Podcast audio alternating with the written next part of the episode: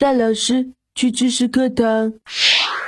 上学、考试、家庭作业都是谁发明的？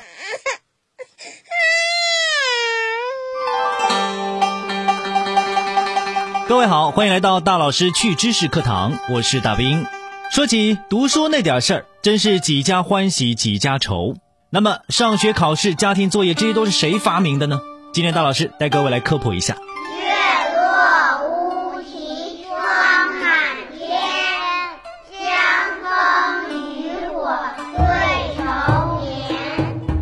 上学这件事情应该是从古代的私塾演变而来。不过呢，古代的私塾并不是任何人都能够去学习的。那些奴仆或者是穷到交不起学费的人就不能去私塾学习了，和现在的九年义务教育有很大的差异。而上学也与科举制度息息相关。在朝廷推行了科举制之后，不少有才华的寒门学子就开始通过学习考试得到朝廷的赏识，在官场有自己的立足之地。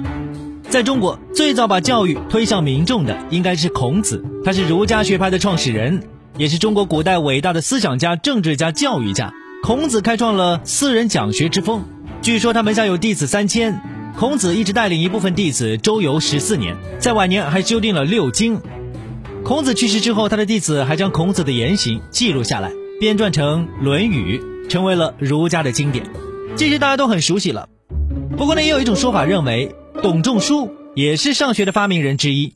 董仲舒十分热爱读书，在三十岁之后就开始大量招收学生，为学生们传授儒学。他还经常叫自己的学生向其他人传授课程。董仲舒为汉王朝培养了许多人才，后来呢，更是在汉景帝时期当上了博士，专门掌管经学讲授的事宜。不过严格来讲，上学是所有学生在固定时间和固定教室上固定的课。按照年龄匹配相应的课程，这样的教育系统是十八世纪普鲁士人发明的，也就是德国人。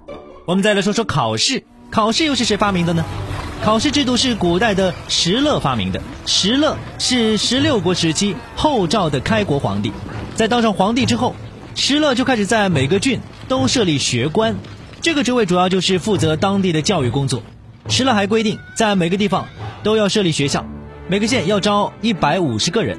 这一百五十个人在经过三次考试之后就能毕业了，这些人是作为国家的后备干部来培养的，所以在很大程度上，石勒是科举制度的先驱了。最后再来讲讲家庭作业，我想这位发明者应该想象不到，多年之后，如今的家长在辅导作业的时候鸡飞狗跳的情景吧。他是意大利一名叫做罗伯特维纳利斯的老师，在一九零五年发明的。据说啊，当时罗伯特班上的学生十分不听话，从来不按要求完成他的任务，就连上课的时候也在底下窃窃私语，而且学习成绩还直线下滑。没有办法，罗伯特决定给他们布置课后的学习任务，以此来惩罚约束他们。这种方法威力巨大，学生们不但乖乖听话了，而且学习成绩也有所提高。这就是家庭作业的雏形了。而后来，这种课后作业迅速流传各个国家，老师们纷纷效仿。于是便形成了今天这种布置作业成常态的现象。好了，今天我们就说到这。明天我们要说一说上班、加班、上班打卡究竟都是谁发明的？我是爱工作、爱生活的大兵，我们明天见吧。